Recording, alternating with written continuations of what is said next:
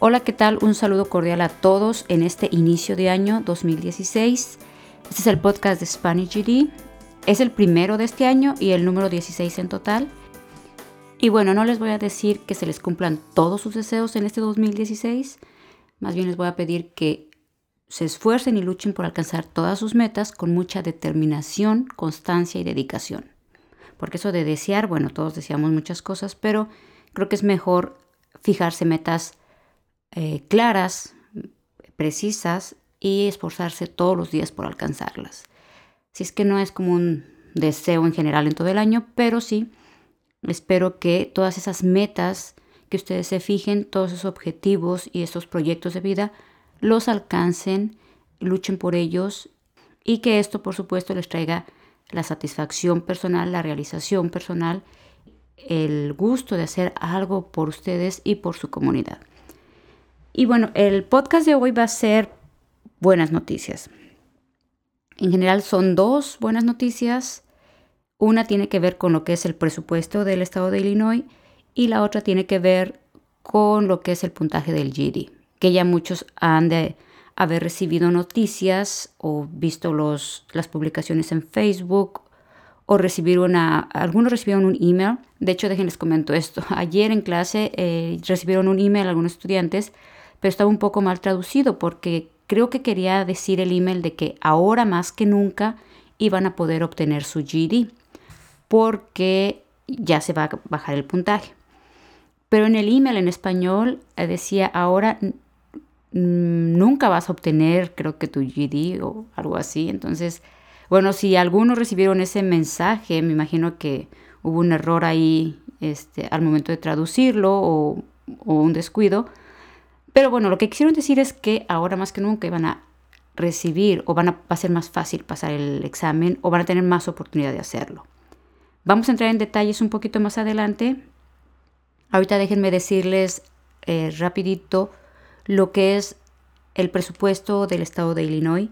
Si recuerdan el podcast anterior, les mencioné que estaban en crisis muchos de los programas de educación para adultos y muchos otros programas, ¿eh? no solo los que tienen que ver con la educación eh, de adultos o las clases que se dan de inglés, GD, etc. Eh, afortunadamente y gracias a toda la participación de la gente, a todos los que se movilizaron, contactaron a sus senadores, a sus representantes, se consiguió que se libere el presupuesto federal, lo cual es una gran ventaja porque dio pauta a que muchos de estos programas no se cerraran y que tengan este, luz verde para continuar.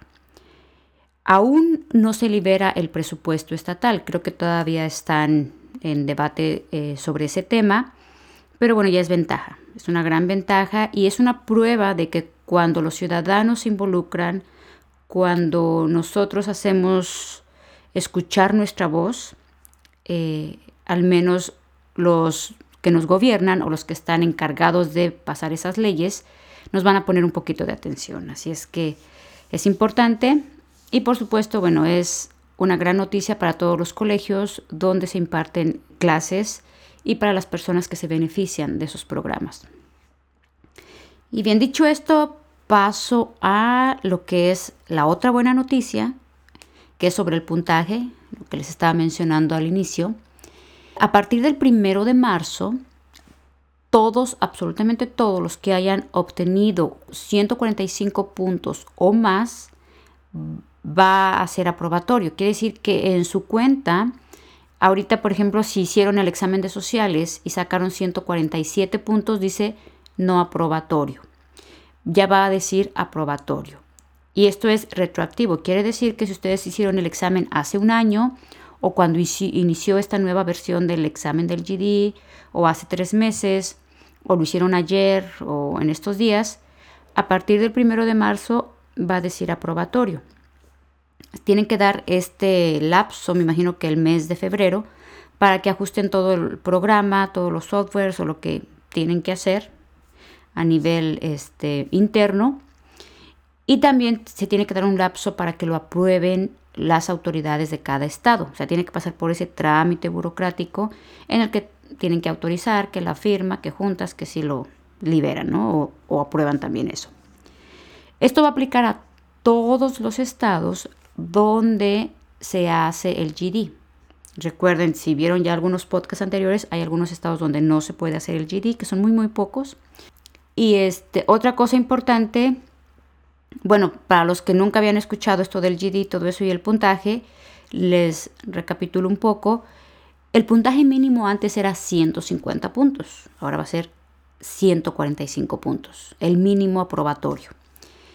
Otra cosa sumamente importante es, o un área que se ve afectada o beneficiada más bien, es el examen de ciencias sociales.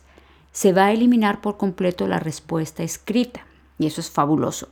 Bueno, fabuloso porque muchos tenían conflicto con esa respuesta y creo que sí era un poquito demasiado porque en el examen tienen que escribir, recuerden, en la parte de lectura tienen que hacer un ensayo mínimo con 450 palabras y luego también tenían, esa era la respuesta más larga. Pero después tenían que escribir una respuesta corta en el examen de ciencias y en el examen de sociales. Este último se va a eliminar. Pero ojo, para los que vayan a hacer el examen antes del primero de marzo del 2016, esa respuesta escrita, que es corta, todavía va a aparecer. A partir del primero de marzo del 2016 ya no va a aparecer esa pregunta donde tienen que escribir. Aquí lo que les recomiendo, si no quieren eh, tener esa parte en el examen, programen su examen después del primero de marzo. Quienes ya lo tienen programado, igual lo pueden hacer porque va a aplicar lo mismo, que el mínimo van a ser 145 puntos, o si no lo pueden posponer. Recuerden, usted creo que tiene que ser 24 o 42 horas antes del examen. No va a ser a la mera hora o que lleguen al centro y digan, ¿saben qué? No lo quiero hacer. Para que les hagan válido eh, o que les regresen su dinero o que lo puedan reprogramar, eh, tienen que hacerlo con tiempo.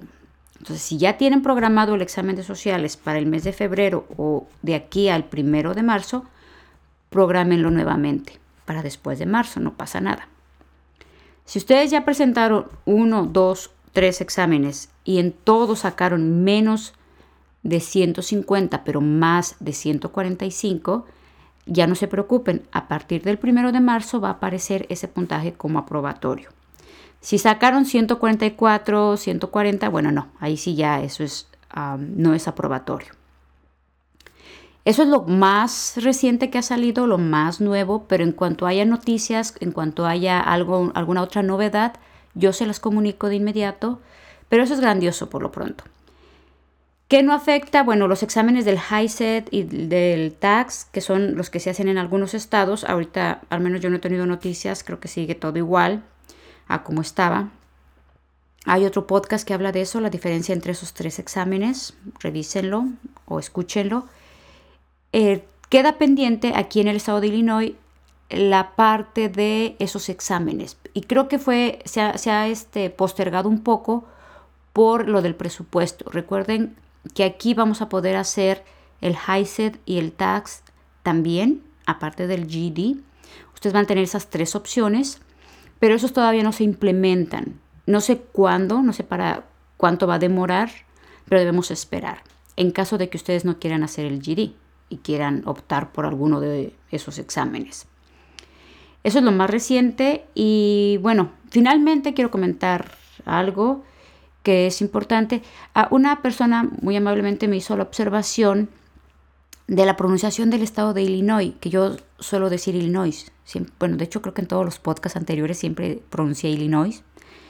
Y si bien en este podcast me corregí, Ah, pero me queda a mí la... He estado buscando por todos lados las reglas de pronunciación para los estados de Estados Unidos en español. Porque algunos estados tienen traducción, pero algunos estados no. Por ejemplo, Nueva York, pues es New York. Eh, Nuevo México, New Mexico, si lo quieren pronunciar con el acento gringo. Em, ¿Cuál otro? Carolina del Sur, Carolina del Norte, entonces hay algunos que sí tienen traducción literal al español, pero creo que hay algunos que no. De eso voy a recapitular toda la información que pueda para compartírselas. Pero si alguien sabe algo de las reglas de la pronunciación en español en español, no en inglés. De esos 50 estados o de los 50 estados, eh, les agradezco que me compartan información que tengan. Yo he consultado a algunas personas, aún no he recibido respuesta, pero bueno, por ejemplo, lo que yo sabía dentro de la, de la formación o de, no me acuerdo en cuál clase nos mencionaron esto, cuando era estudiante, que si hay alguna palabra del extranjero o de un idioma extranjero que no sabes la pronunciación, la puedes pronunciar tal como se escribe. Ahora, eso no sé si aplica a todo, pero creo que, por ejemplo, cuando estamos hablando en español, si yo digo, bueno, yo quiero ir a, yo quiero ir de visita a Nueva York, ¿no? Generalmente, si hablamos en español, yo digo, yo quiero ir de visita o yo quiero visitar Nueva York no salimos con que, bueno, yo quiero visitar New York, ¿no? O yo quiero, este, ¿qué otra palabra? No sé, por ejemplo, Nevada, eh, se pronuncia así, creo que en español se pronuncia así tal cual, Nevada, que es la ciudad de Nevada, este, Las Vegas. Em, pero bueno, en eso sí, les soy honesta, yo no, no, no, les puedo decir algo determinante porque no sé si hay alguna regla en particular. Y hay algunos estados que no tienen traducción, creo que Arkansas eh, y otros. Y si no tienen traducción, los pronunciamos con el, como se podrían pronunciar en español, creo. Es que bueno, les prometo que voy a investigar sobre ese tema y si saben, les repito, tienen conocimiento o hay alguna columna, una, este, un artículo, un libro o algo que hable sobre eso, les agradezco que me lo compartan y con gusto lo comparto con todos los demás. Bueno, creo que sería todo. Es un podcast corto, pequeño y lleno de buenas noticias y lleno de mucha energía y entusiasmo para este 2016 que espero se transmita para ustedes y que, bueno, obviamente alcancen esa meta sea cual sea. Y para los que están buscando obtener el equivalente de la high school, sea con cualquiera de esos tres exámenes, lo consigan en este año o si no, les repito, al próximo, pero no se desanimen. Es todo, se despide de ustedes Luz Garfias, quedo a sus órdenes. Síganme en las redes sociales. En Twitter me pueden encontrar, o en Twitter, ya estoy en Twitter, Twitter, me pueden encontrar como Luz Garfias, eh, que es arroba Luz Garfias, o también en arroba SpanishGD. Saben que también nos encuentran en Facebook o en nuestra página web que es SpanishGD365.com. Es todo, hasta la próxima.